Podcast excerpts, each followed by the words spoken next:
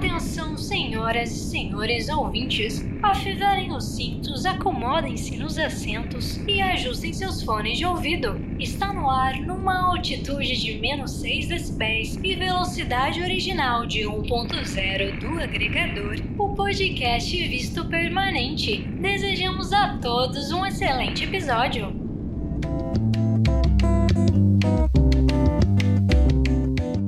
Oi, gente, sejam bem-vindos ao episódio número 3 de Visto Permanente. Fizemos o check-in, embarcamos e agora estamos em voo de cruzeiro. Eu sou a Fernanda e eu falo do Canadá. E eu sou a Carol, falando aqui do Brasil. Bom, para quem tá chegando agora no Visto Permanente, aqui a gente conta histórias. Histórias de quem foi morar em outro país, seja por opção ou porque teve que fazer essa mudança. Afinal, nem todo mundo muda de país porque quer, mas muitas vezes por questões de adversidades e porque precisa. Aqui nós reunimos histórias vividas, histórias reais de quem por um motivo ou outro se arriscou em uma outra cultura. De quem foi, de quem voltou para seu país de origem ou ainda quem está se planejando, quem planeja uma mudança assim. Se você tem curiosidade para saber mais histórias como essa, curiosidade sobre morar em outro país, se gosta de ouvir histórias, se sonha em fazer algo parecido, fica aqui com a gente, segue o nosso programa na sua plataforma de podcast favorita e também lá no Instagram, arroba Vice Permanente Podcast. Hoje quem tá aqui com a gente é a Eide. Bem-vinda, Eide! Oi, boa tarde. A Eide é colombiana, mas atualmente mora no Brasil pelo menos até finalizar o doutorado. Sim, ela é do time dos que migraram para estudar e mais, do time dos que foram para o Brasil estudar. A gente costuma ouvir histórias de brasileiros que saem em busca de qualificação, mas hoje a gente vai falar do caminho inverso.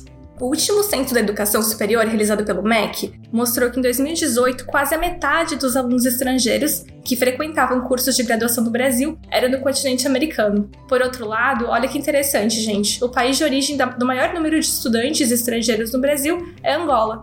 Sim, isso faz muito sentido é, pela proximidade que a gente tem por conta do idioma, né? Inclusive é, pelos processos de cooperação entre os países, desenvolvimento de programas de mobilidade entre as universidades, que facilita esse processo. Infelizmente, o censo não traz o número total de estudantes estrangeiros no Brasil, mas ele mostra a quantidade de alunos dos 20 países com maior número de estudantes no Brasil. Somando tudo isso, em 2018, o Brasil recebeu pelo menos 13.400 estudantes do mundo inteiro, com objetivos, histórias e realidades bem diferentes, mas que por algum motivo buscaram e buscam o Brasil para dar continuidade na sua vida acadêmica. Então, inclusive, Fer, eu estava lendo um artigo é, sobre estudantes estrangeiros no Brasil. Você também estava lendo esse artigo junto comigo para se preparar para esse episódio. É, e a gente vai deixar o link lá no Instagram desse artigo que a gente está falando. E é, esse artigo traz que no ano de 2009, ou seja, mais de 10 anos, de cada 100 estudantes no mundo, quase 3 estavam fora do seu país de origem. Ou seja, eram em torno de 3,7 milhões de estudantes frequentando cursos superiores no exterior. E esse artigo, é, ele fala sobre aspectos que influenciaram as escolhas dos estudantes estrangeiros pela continuidade dos seus estudos é, no Brasil. As pesquisadoras responsáveis pelo estudo, elas dividiram esses aspectos em três grupos. Então, aspectos pessoais, aspectos acadêmicos e a imagem do país de destino. E olha só que interessante, é, dois depoimentos sobre a imagem que alguns dos estudantes que foram entrevistados para essa pesquisa tinham do Brasil. Um diz que, abre aspas, o Brasil era um país emergente com uma situação econômica muito boa, fecha aspas. Vale lembrar que aqui a pesquisa ela é de 2009. E um segundo depoimento, abre aspas, antes de conhecer o Brasil, eu achava que aqui era uma imensa floresta, fecha aspas. Isso não tem mudado muito, né? Engraçado você falar, você mencionar esse depoimento, Carol, porque aqui, não sei se acontece com você, mas aqui no Canadá, quando eu falo que eu sou brasileira e que eu não conheço a floresta amazônica, as pessoas ficam chocadas. É, eu acho que assim, a melhor resposta nessa hora é, gente, o país é imenso, o Brasil é imenso, são muitos biomas e outra, não é barato viajar no Brasil, não é barato fazer turismo no Brasil. Então, muitas vezes, quem está no sul do país não tem a oportunidade de conhecer praias do Nordeste, não tem oportunidade de conhecer floresta amazônica e tudo mais. Eu mesma, eu só fui conhecer a região norte aqui do Brasil em 2019, ano passado, que eu fui para Belém, fui num, num intercom, um encontro é, de comunicação, um encontro acadêmico, e amei demais aquele lugar e espero voltar em breve. Bom, mas voltando no assunto aqui, que é com a nossa convidada, a Eide Medina, é, que ela é da Colômbia, estuda aqui em Cuiabá, na Universidade Federal de Mato Grosso, há mais ou menos cinco anos. Mais uma vez, bem-vinda, Eide. Ah, obrigada. Bom, para contextualizar aqui a, a nossa história de hoje, eu fui atrás de dados sobre estudantes estrangeiros aqui na UFMT, aqui em Cuiabá, onde eu moro e eu consegui o relatório anual de 2019. Mas esse relatório ele tem como base o ano de 2018. Então, naquele ano, 2018, a UFMT ela recebeu 53 estudantes estrangeiros, a maior parte da América do Sul: Equador, Peru, Argentina, Paraguai, Bolívia, Venezuela e a Colômbia. E a Colômbia, ela sozinha, ela representa 33% dos estudantes que estão na UFMT ou que estavam naquele ano é, a qual se refere a pesquisa. É muito colombiana. Eide, conta um pouquinho pra gente sobre você, de que lugar da Colômbia você é e como começou a sua história de mudança aqui pro Brasil. A minha vinda para aqui no Brasil foi a partir de um edital de mobilidade acadêmica e de pesquisa para fazer estudo de pós-graduação que é um edital da Organização dos Estados Americanos, da OEA, e da, do grupo Coimbra de Universidades Brasileiras. E eles oferecem várias bolsas para as pessoas da América Latina que tenham um, interesse em fazer estudo de pós-graduação, tanto mestrado quanto doutorado, aqui no Brasil. E esse digital ele permite você eh, ter a opção de escolha de três universidades nas quais você apresenta o projeto uhum. e coloca também o seu currículo para ser escolhido, selecionado. Mas você não estava no mestrado quando você submeteu? Não. Assim, eu vim à procura de um mestrado. Uhum. Fazendo a seleção em três universidades: a Universidade do Pará, a USP e a UFMT. Ah, legal. As universidades, elas fazem a escolha dos estudantes. E aí é, eu fui selecionada para vir na UFMT no programa de estudo de cultura contemporânea. Eu sou formada em comunicação social e sempre tive esse, esse interesse de, de pesquisa mais voltada para a área de estudos culturais e fui selecionada nesse programa da, da UFMT. Eide, e você já conhecia o Brasil antes de ter se inscrito para esse edital? Não, eu não conhecia o Brasil, sempre tive muito interesse de conhecer. Eu já tinha uma experiência de moradia, de mobilidade estudantil e acadêmica no Chile, onde eu fiz Ai, um intercâmbio. Legal. Foi na graduação? Sim, durante a graduação.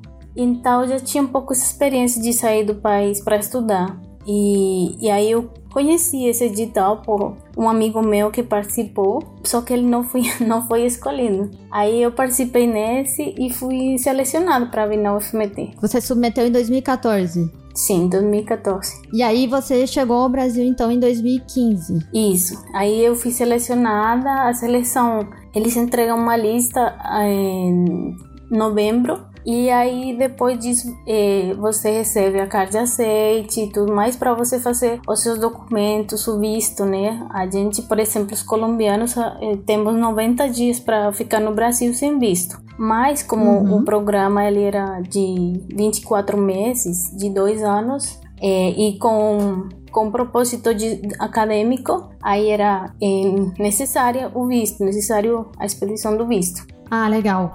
E aí você veio pra cá pra estudar o quê? O que que você estuda? Então, eu já tinha assim uma, como falei, no urbano, mas eu vim pra tentar fazer uma coisa muito diferente e depois aqui encontrei também bastantes opções para continuar noutra linha de pesquisa e a minha orientadora ela trabalhava com intervenções urbanas e vi que a gente tinha várias atividades comuns, porque na Colômbia também acontecia muito isso de sair para a rua, ocupar a rua. E aquilo me deu uma conexão, né? E aí comecei a estudar intervenções urbanas, mas voltadas para tendo caráter cidadão e conheci bastante do, do campo artístico daqui de Mato Grosso também nessa época. Então, eu comecei estudando as intervenções urbanas na cidade de Cuiabá a partir de um projeto que nasceu na Colômbia, que chama Sem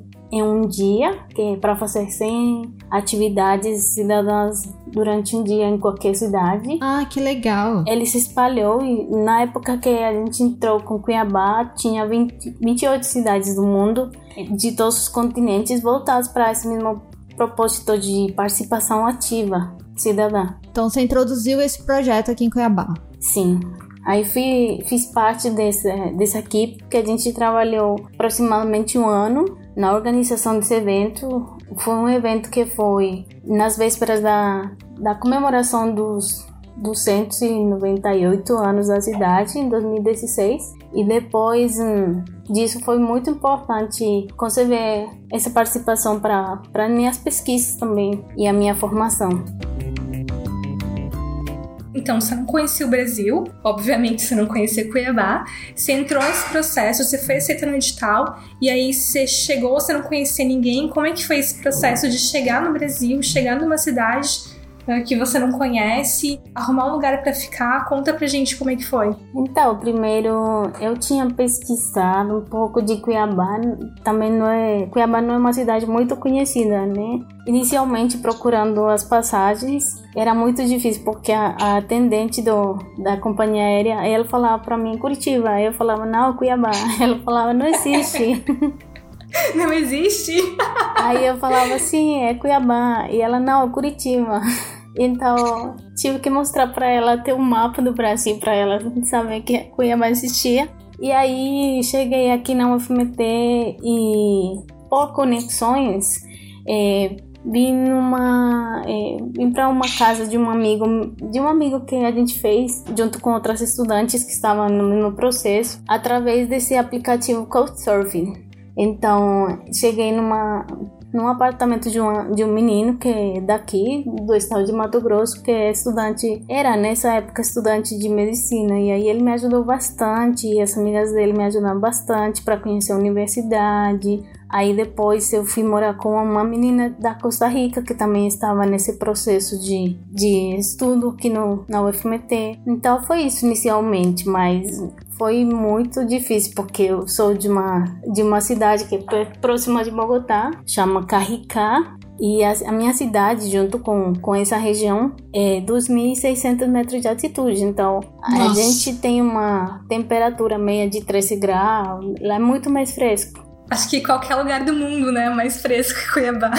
é, foi terrível para mim no início. Só para contextualizar para quem tá ouvindo o podcast, não é de Cuiabá e não conhece Cuiabá, aqui é muito quente, aqui não tem inverno, tá, gente? É verão praticamente o ano todo, só com algumas pinceladas é, de friozinho Umas coisas de poucos dias, mais ou menos nessa época do ano, no meio do ano, mas pouca coisa. Então, por isso, a diferença com certeza pra Age, meu Deus. Sim, mas é, foi muito bom porque eram outras paisagens, né? Também, mesmo Cuiabá sendo uma cidade pequena, ela fica muito próxima, de 6 quilômetros, é, muito próxima de Bogotá, que tem 8 milhões de habitantes. E então a gente tem uma vida próxima, muito próxima a tudo que tem uma metrópole, né?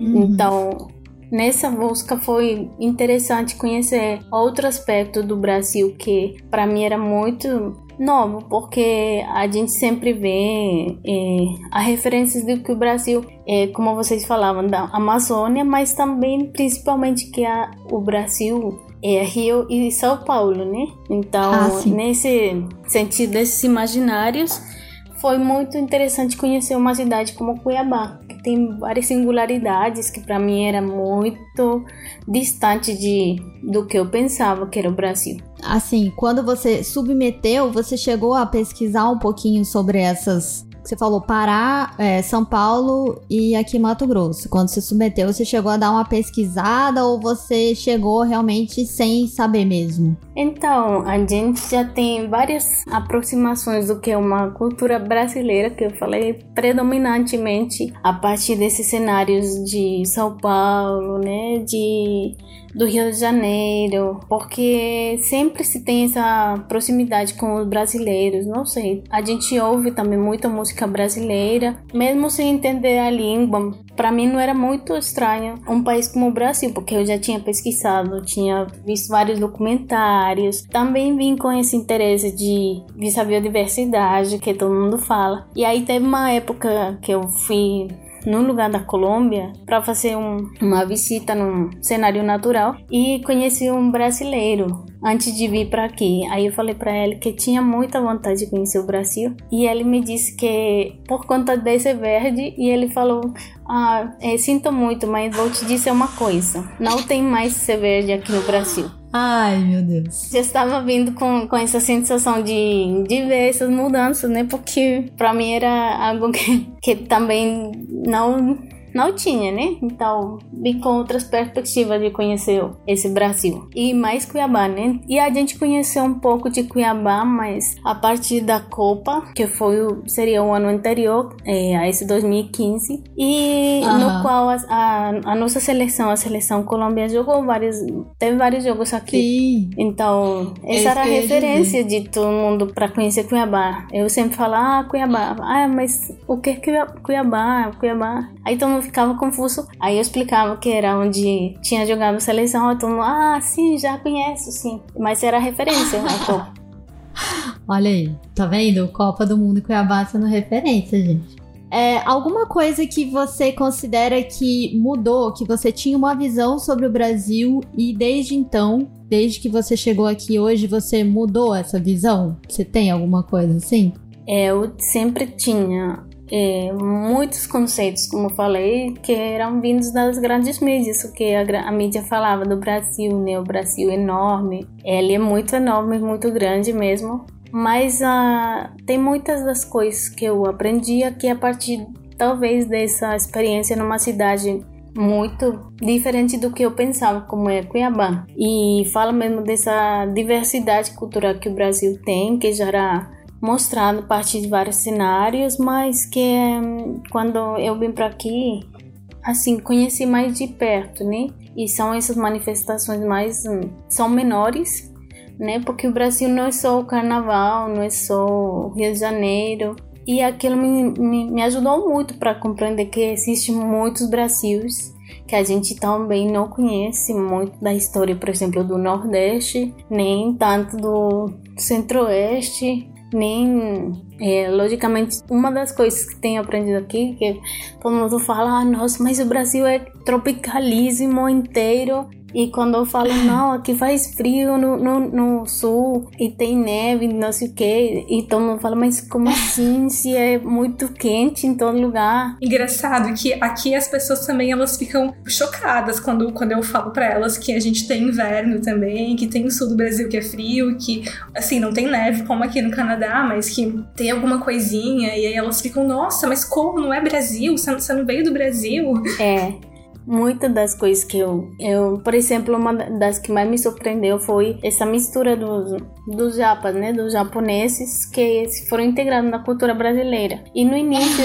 eu, quando eu fui para São Paulo, por exemplo, aí eu veio assim muitos muitas, muitas pessoas com as características asiáticas e eu falava, ah, vou falar inglês com eles. Aí de repente começava a falar português me deixava assim, nossa, como que isso acontece? No início, né? Aí depois fui vendo a história do Brasil e tudo que já passou de processos culturais, de integração e dos migrantes daqui, né? Que é uma colcha de retalhos também o Brasil, né? Dessa formação de migrantes. É isso mesmo, melhor definição, colcha de retalhos. Gente de tudo que é lugar. Eide, uma curiosidade, você veio a princípio só pro mestrado, né? Sim, vim pro mestrado. Você não imaginava ficar todos esses anos aqui no Brasil ou você tinha perspectiva de renovação e ficar por aqui um longo tempo? Porque é muito tempo, né? Cinco anos? São cinco anos. Eu inicialmente vim para fazer mestrado, só que, como eu falei, para mim esse projeto da cidade, ela acordou muitos afetos em mim e aí eu fiquei muito assim intensamente apaixonada de Cuiabá. Ai, que lindo. E das pessoas, né? Eu acho que o brasileiro, talvez eu sinta essa afinidade porque eu acho que a gente tem essa proximidade de, afetividade os brasileiros e os colombianos. E aquilo me deixou assim muito mais pensando, né? Muito mais pensativa de, de que eu ia voltar. E aí foi se apresentou a oportunidade de participar do edital do, do doutorado e aí fiz todo o processo e, e consegui, né? Consegui entrar no doutorado. Foi uma, foi uma conquista também muito grande para mim, porque sendo estrangeira e não tendo esse caminho acadêmico que brasileiros costumam ter por conta dessa regularização da, do ensino acadêmico e do ensino superior, é, eu tinha conseguido também passar no, no doutorado, né? E aí foi muito bom, porque me permitiu continuar em Cuiabá por mais quatro anos, né? Então eu estendi a minha, a minha moradia aqui. Eide, e, e além do clima, quais foram as, as maiores dificuldades que você encontrou? Eu imagino que, que a língua deve ter sido uma, uma barreira muito grande. Vocês sabem que eu tenho uma, uma colega de trabalho que ela é italiana. E na Itália, ela, é, ela era estudante de línguas, então ela fala várias línguas. Ela fala espanhol, ela fala russo, ela fala francês, ah, mas ela não fala português. E aí, esses dias ela me pediu para eu ensinar alguma coisa para ela de português. E aí não teve jeito nenhum dela conseguir pronunciar o, o, a palavra com o tio, tipo não ou coração. Isso.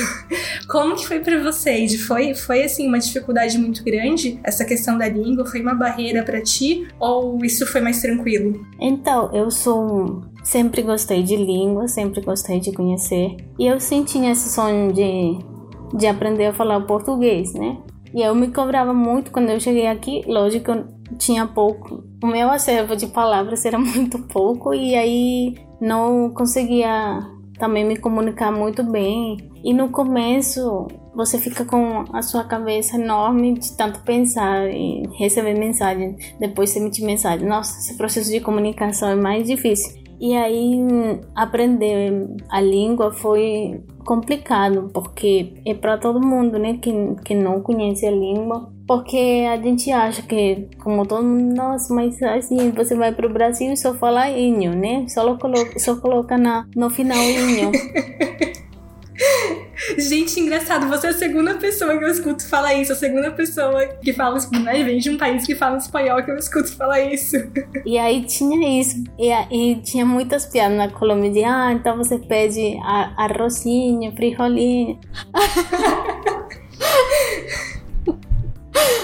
E uma coisa, por exemplo, é o português na academia, na universidade, por exemplo, os professores eles falam muito devagar, né? Com toda a pronúncia certinha e você compreende uma maioria do que eles falam, né? Mas uhum. outra coisa é você estar na rua. E mais em Cuiabá. Cuiabá não fala muito rápido também. Então, uma das coisas que mais nesse processo todo difícil, mas que me me ajudou bastante para conhecer um pouco mais da língua, do jeito mais cuiabano, foi ficar na parada de ônibus. Eu ficava na parada de ônibus, às vezes, aí as pessoas falavam não sei o que, não sei o que, não sei o que. E aqui, Cuiabano contém história da família, tudo, sendo ah. uma pessoa que, que está aguardando o ônibus também. E aí aprendia, né? Aí eu muitas vezes não entendia o que falava e eu sou movimentar minha cabeça assim, sentar. Ah, uhum.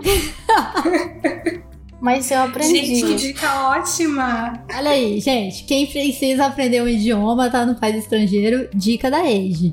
Frequentar ponto de ônibus. Senta lá, né?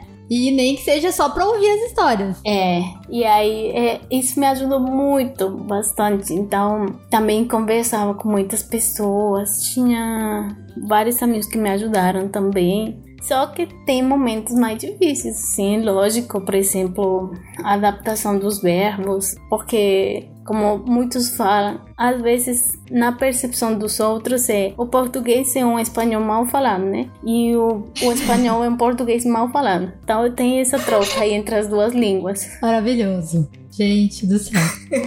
Eide, é, no caso, né, você participou do, do edital para vir para o Brasil. Você falou pra gente que já tinha tido uma experiência internacional no Chile, também uma espécie de sanduíche, né? Uma, um intercâmbio.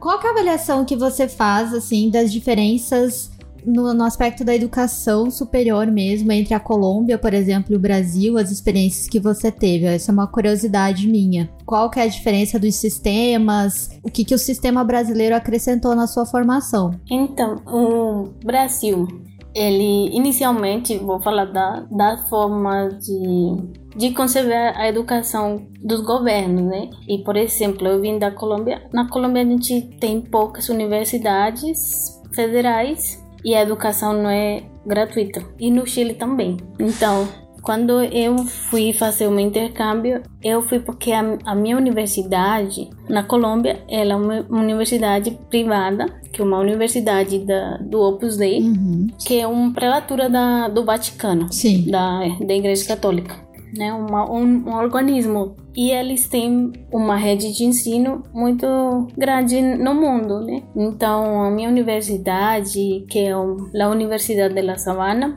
ela um, tinha um convênio com a Universidade de Los Andes, no Chile, que é do mesmo Opus Dei. Eu fui fazer esse intercâmbio por conta dessa proximidade na, das universidades, mas não é somente aqui na América Latina, como eu falei, mas eles têm uma grande rede de universidades. E na Colômbia, a universidade, na maioria, é, é dada por instituições privadas. Então, tinha essa grande diferença inicialmente aqui no Brasil. E eu vim estudar e muitos dos colombianos, que até você falava, nossa participação dos colombianos aqui e em todos os lugares do mundo, que é onde você for, tem um colombiano estudando. É. é muito grande porque a gente não tem a oportunidade, igual vocês, de ter uma educação gratuita no ensino superior. Então, mesmo tendo universidades como a Universidade Nacional, você paga por declaração de renda. Ah, entendi. E na pós-graduação, você tem que pagar e não não tem essa mediação da renda. Então, todo mundo tem uma taxa específica para pagar o programa de pós-graduação. E aquilo já tem uma gran, um grande ganho para gente, ganho para gente porque o acesso à universidade aqui é muito mais fácil. Muito mais fácil, muito mais acessível essa educação, né? E no Chile também você paga então também tem vários estudantes do Chile que vêm por conta disso, dessa privatização da universidade e da educação superior. Então essa inicialmente é a principal diferença que tem entre a educação do Brasil e a educação dos países como a Colômbia e o Chile, que são países mais voltados para esse tipo de, de situações de privatização da educação. E a universidade que eu venho é uma das melhores universidades que o país tem e uma das melhores faculdades da América Latina de jornalismo é a da minha universidade. Então já tinha assim também um caminho. Eu tentei fazer mestrado na Colômbia, só que a situação é mais difícil porque você trabalha muito para você pagar a sua pós-graduação e Sim. acaba vendendo a alma, a vida, tudo para pagar. E é aí não consegui, não consegui continuar, dar continuação nos meus estudos lá por conta disso, porque o meu trabalho era muito extenuante e eu não consegui continuar pagando a universidade. Quando participei desse edital daqui, aí já vim com como uma garantia, né, de, de estudo. O Brasil acaba sendo uma referência, então, na, de, de educação pública para vocês. Sim. Ainda que tenha toda essa dificuldade que quem mora no Brasil sabe o quão é. difícil é entrar numa universidade pública, né? O quão disputado e as tentativas de tornar esse sistema mais justo e igualitário, ainda assim é uma referência então para vocês. Sim, ainda vocês têm essa possibilidade, mesmo com tudo que acontece no seu sistema de educação, que a universidade no Brasil é só uma referência de desses processos desiguais que o país tem socialmente também, né? Sim. Com certeza e que acontece no, de outro jeito também em países desiguais como o Chile e a Colômbia, que tem essas referências de desigualdade junto com o Brasil na América. Então, quando eu vim para aqui, eu vi essa possibilidade também. Nunca tinha estudado numa, numa universidade pública, e não tinha essa experiência, né? Então, para mim era muito diferente, porque na universidade privada a infraestrutura é você entrar, por exemplo, nos palácios, aí você entra na universidade privada, né? Então tem essas situações de infraestrutura, do cuidado, né? As equipes são de última tecnologia, muitas dessas coisas que eu é, vim para ter essa diferenciação dessa experiência aqui no Brasil. No entanto, na Colômbia não tem ah, também o investimento de pesquisa que vocês têm. Hum, então, sim. mesmo sendo privada, é, todas as patentes que tem, e vocês veem a quantidade de de pesquisas que tem na Colômbia são de pesquisadores, nem que eu, assim, desse mesmo jeito, que emigram para outros países para fazer as pesquisas, porque na Colômbia não tem esse investimento em pesquisa. Esse estímulo, né? Esse estímulo na pesquisa. E aí o Brasil tem isso também. Então, se fosse falar desses pontos positivos de, da educação aqui, eu falaria desses aspectos de investimento na educação pública e também na pesquisa. E a qualidade é boa, no entanto, acho que nos outros países são muito mais rigorosos e talvez uhum. o modo de educação ele seja muito mais amplo, porque uma das coisas que tenho que também pensar no Brasil é que tem poucas referências de outros países da América Latina. Por exemplo, a gente vê no dia a dia dos estudos e vocês, ah. as suas principais referências são europeus, são dos Estados Unidos, mas tem poucas referências do México, da Argentina, do Chile, da Colômbia, é, do uhum. Peru, de outros lugares que a gente a diferença do Brasil tem. Então eu acho que não é só pela questão da língua, mas de outras formas históricas de diferenciação entre essas duas partes da América, né?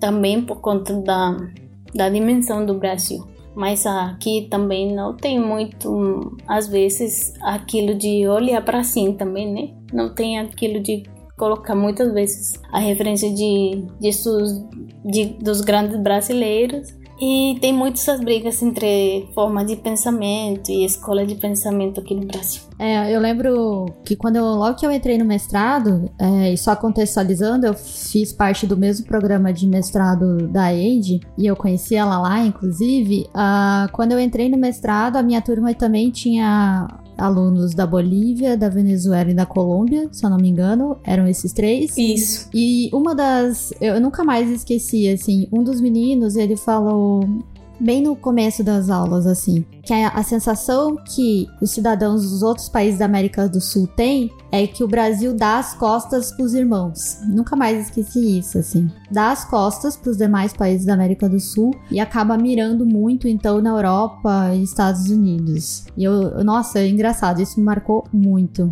Eu acho que isso também explica bastante do que a, do que a Ed fala de, de referências, do impacto disso, inclusive, na academia, né? Eu acho que até mesmo quando a gente fala em, em América Latina, né? Muitas vezes a gente não se considera parte, né? Pois é. É, é engraçado isso, né? Essa questão da América Latina é uma questão que co me cobrou muito também nessa experiência daqui do Brasil, porque inicialmente falaram, quando começaram a falar, ah, mas você que é latino-americana. E aquilo foi muito assim, mas como assim? a gente sempre fala da, da, América Latina junto com o Brasil, mas como eu uhum. falava, pesquisando tudo, todo esse conceito da América Latina foi é um tema muito interessante e pouco falado, mas que o Brasil quando se formou aquilo da América Latina, o Brasil não teve os, os intelectuais participando, então por isso que não teve essa adaptação uhum. desse conceito assim, muito mais amplo aqui. Por isso que eu falo que para além da língua é mais uma situação política, né, que a gente talvez não não percebe, mas é mas que acontece quando a gente vem para aqui, especificamente para o Brasil, né? Porque quando você sai, que talvez seja o caso de vocês que têm viajado também, todo mundo fala para vocês que vocês sim são latino-americanos. Sim. Exatamente. Sul-americanos, especificamente. Eide, então você tá no Brasil, sem sua família, certo? Que tá na Colômbia. O que, que mudou para ti nesse momento agora com o coronavírus? Que você se vê agora aí é, claro, com seus amigos, mas sem sua família e sem aula da universidade. O que, que mudou para ti nesse momento? Nossa, esse momento tem sido muito difícil nesse sentido que você fala da família, porque hum, normalmente eu sempre fui mais independente, né? Então eu já tinha viajado, eu sou a pessoa da família que sempre tem uma mala pronta para sair para algum lugar. Maravilhosa. Então, é, nesse sentido, que chegar e ficar, mesmo assim, falando com muitos amigos, mas carecendo dessa aproximação de sair, de ver e dessa tensão constante de, dos casos e aumento dos casos e perigo. Tem sido difícil a divisão de dessas duas situações, né, da Colômbia e daqui, porque eu sinto muita falta mais do que nunca da minha família e de ficar perto deles. Eu sou filha única da minha mãe. Ah. E a minha mãe é uma pessoa que já tem 65 anos, então para mim tem sido difícil de pensar que eu poderia estar lá para ajudar ela. É, mas ao mesmo tempo tem esse confronto sempre de deles falarem que eu fico muito melhor aqui e também porque até porque fechou a fronteira, né? O que a gente está vendo de, dessas situações todas, não tem voos comerciais e também do que acontece, por exemplo, aqui no Brasil, né? Porque na Colômbia, de, de algum modo, eles têm levado muito mais a sério o governo mesmo, uhum. as medidas Sim. de proteção. E às vezes eu vejo aqui nossa, o acúmulo de casos é muito grande no Brasil. Sim, no Brasil. E as medidas são são muito é, quase inexistentes, né? Sim e são nem levados a sério pela população mesmo também, né? Então, quando vocês falavam de uma das coisas que eu mais gostava daqui, eu falo das pessoas. As pessoas aqui são maravilhosas, mas uma coisa que eu tenho aprendido aqui, as pessoas são muito radicais em muitos aspectos. Então, nesse uhum. aspecto, tem, tem as pessoas que acreditam e tem as pessoas que não estão nem aí com o próximo. A gente vive um momento, né? Um momento de extremismo. E esse extremismo nessa situação é muito difícil de, de acreditar. E mais para mim, que eu sou estrangeira e que não tenho. Que não sou daqui, que eu falo, nossa, se acontecesse alguma coisa comigo, eu vou ficar como, assim, tão distante. Uhum. Se acontecesse alguma coisa lá na Colômbia, eu vou não, não vou poder ir para lá. E se acontecesse alguma coisa aqui, também eles não vão poder vir para aqui. É uma insegurança muito grande, né? É, e é um desconforto assim nesse sentido mas também esse desconforto, como eu falo, a causa dessas atitudes que tem tanto do governo quanto das pessoas. Então, esse tem sido uma situação que me faz pensar muito de voltar, né? Porque até então eu tinha pensado ficar aqui, mas depois disso acho que a gente tem que aproveitar certos momentos e talvez seja a oportunidade de voltar para lá. De ficar perto da família, né? Sim. Essa era uma, uma das nossas perguntas, assim, quais são as suas perspectivas se você pensava em ficar em Cuiabá ou voltar para Colômbia, né? Essa era a pergunta seguinte, inclusive, até para fechar aqui a nossa entrevista. E assim, eu, enquanto brasileira, me dói muito, assim, sabe, ouvir de um colega imigrante que tá sendo difícil, que se sente inseguro. É, isso é muito dolorido também, porque a gente eu não queria que isso estivesse acontecendo contigo e é um pouquinho duro assim de ouvir, né? Mas eu quero acreditar que isso tudo vai passar. E a próxima vez, então, que você voltar ao Brasil, com certeza estará diferente. Sim, eu também acredito que seja assim, né? Porque tem esses picos, né? A gente tem dentro dessa pandemia toda, tem esses picos de, de acreditar e esses picos de insegurança, de, de incertezas todas, né? E que é o marcante dessa realidade agora. A incerteza vai ficar muito na nossa frente, na construção de uma nova sociedade, quizá de uma, não sei o que vai acontecer também, né? É, ninguém sabe.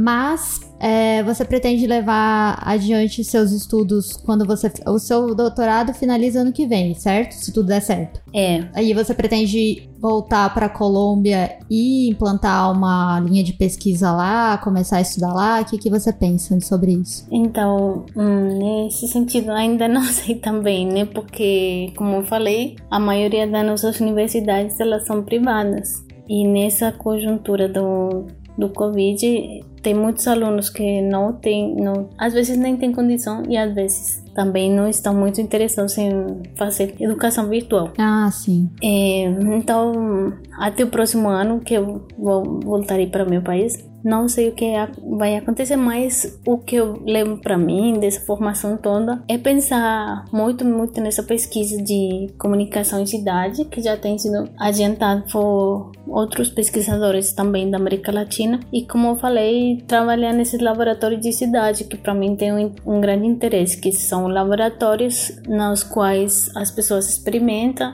e se dão pesquisas em torno da ocupação urbana, né, que a, a, agora vai ficar muito mais diferente, né, com toda a pandemia e o cuidado, né, as proximidades e tudo que tem essa que vai se desenvolver nessa relação de do cidadão e a cidade, né, do espaço, da produção do espaço. Então, tenho muitas expectativas do que do que acontecerá com respeito a isso e das pesquisas que podem ser desenvolvidas também na Colômbia, porque já agora tem bastante mais opções de, de doutorados. Antes, por exemplo, não tinha, só tinha uhum. um doutorado em comunicação no país e agora já tem mais doutorados também, então poderia atuar nessas áreas em certo modo e vamos ver o que vai acontecer, né? Vamos traçando esses caminhos de esperança para ver o que tem de bom nesse futuro. E a gente vai ficar torcendo por você. Super, e muito bom isso que ela falou, caminhos de esperança. Acho que é, acho que ela resumiu bem, é, é isso mesmo. Com certeza.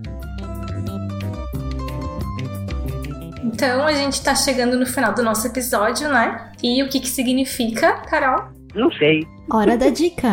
Eide, todo episódio a gente dá uma dica pro pessoal que tá ouvindo a gente é, de alguma coisa que tenha a ver com o, o tema do, do episódio, que hoje é sobre estudantes estrangeiros no Brasil. Pode ser um livro, pode ser um filme, pode ser uma série, pode ser um aplicativo, ou pode ser alguma coisa analógica também. Qual que é a sua dica para os nossos ouvintes hoje, Eide? Então, eu, como sou da área da cultura, eu me encanto com tudo que tem aqui no Brasil, né? Nesse universo cultural que é tão rico, tão intenso. É, mas a minha dica é um filme que eu assisti nesse tempo da pandemia e me pareceu muito assim interessante na medida em que aí vocês perguntaram uma palavra que descreveria a minha experiência aqui no Brasil, que é aconchego. Ah. Então tem um filme que chama se chama Café com Canela. E é um filme de 2017, aqui de produção brasileira, que é um filme que me encantou muito pela narrativa e pelo que significa a afetividade eh, dos brasileiros entre eles e com o próximo, né? Nesse caso da minha experiência. Quando eu vim para aqui, uma amiga minha falou que o brasileiro abraçava, né? O abraçava não no sentido literal, mas de acolher. E esse acolhimento é uma das é, motivações, maiores motivações para eu ficar aqui cinco anos e ainda mais. Então, esse filme, ele mostra essa situação de aconchego, um aconchego mais da alma, de uma relação de amizade muito forte e é super recomendado, porque é uma história que acontece num povoado e, e talvez se eu contasse bastante não dá para vocês verem, mas spoiler, sem spoiler. Adorei a dica. Mas é um, um filme que vale muito a pena para quem quer é, conhecer mais um pouco desse, dessas fibras intensas, dessa afetividade que são dadas entre os brasileiros, que conta da amizade, né? Até eu vejo em outras instâncias que o churrasco, por exemplo, é uma situação de, de criação de um aconchego especial, né? E para quem chega e recebe, por exemplo, nesse churrasco, é muito bom porque é, pode ser até diferente de uma festa da gente, que é muito mais de dançar e você, se você não tem com quem dançar, você fica fora.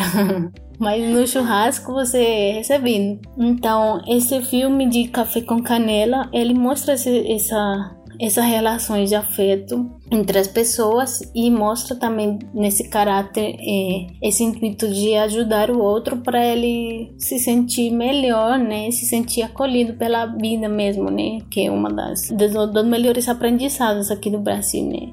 Esse, essa relação com a vida, com essa pulsão, com essa afetividade mais forte, né? Amei a dica. Adorei a dica. Não conheço o filme, já anotei e a gente vai deixar também lá no nosso Instagram para quem quiser, né? Anotar o nomezinho. E a sua dica, Carol? Gente, a minha dica é uma música é, e claro, é uma música de um compositor sul-americano, um cantor sul-americano, que talvez a Ed também conheça. Ele é uruguaio, o nome dele, é, o nome dele é Jorge Drexler. Adoro ele, adoro muito, muito, muito. Sigo ele há algum tempo. E eu acho que tem uma música dele que tem tudo a ver, tanto com o nosso programa, quanto com o episódio de hoje, que ela se chama Fronteira. Uh, a letra tem tudo a ver com o nosso universo. E, bom, ela começa mais ou menos assim. Atenção para o meu castelhano agora nesse momento, tá? Perdão, Eide, se eu assassinar aí alguma coisa do, do castelhano. Eu não sei de onde sou, mi casa está en la frontera, y las fronteras se mueven como las banderas. Mi patria é um riconcito, el canto de uma cigarra. Eu acho lindo, lindo, lindo, lindo. É assim que começa a música, então aproveitem que vocês já estão ouvindo esse podcast, procurem a música, mas depois do final do episódio, é claro.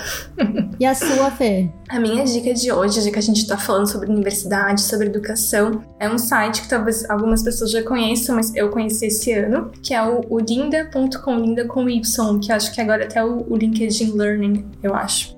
E aí eu descobri ele, na verdade, entrando no, uh, no site da biblioteca é, municipal aqui de Toronto. E aí a biblioteca tem um. um, um uh, eu não preciso pagar a mensalidade desse site porque eu entro a partir do meu cartão da biblioteca. Então é legal até de você e eu sei que esse site ele tem é, convênio com diversas universidades, com diversas bibliotecas de, de várias cidades. Então acho legal você de repente entrar, procurar ver se a biblioteca municipal da sua cidade está lá, se a sua universidade está lá, e aí você vai ter acesso a todos os cursos. São cursos muito legais. Eu já fiz vários cursos e aí inclusive você pode até aprender uma língua nova, porque aí os cursos são às vezes é, em inglês, ou, inclusive acho que tem alguns em espanhol também, mas é, são bastante didáticos, você entende, mesmo se você uh, não é fluente na língua, dá pra entender bem. E eu achei super legal, são cursos assim bastante interessantes, bem que você aprende várias coisas. Adorei também. Eide, muito obrigada muito, muito, muito obrigada por topar entrar nesse episódio com a gente, essa participação especial. Adoramos, adoramos conhecer um pouco mais sobre a sua experiência no Brasil e também um pouquinho mais sobre a Colômbia. Graças. Vocês são muito amáveis também. Adorei bastante ficar aqui falando dessa experiência. Ah, você que é.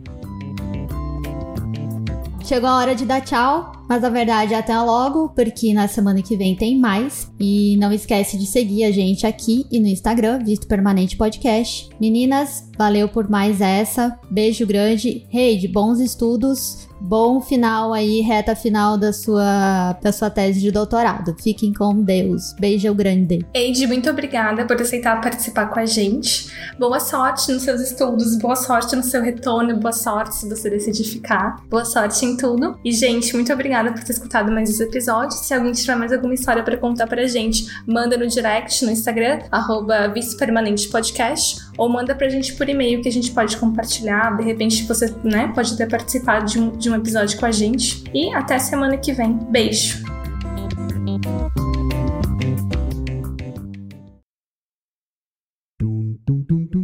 Este podcast foi editado por Altia Podcasts Criativos.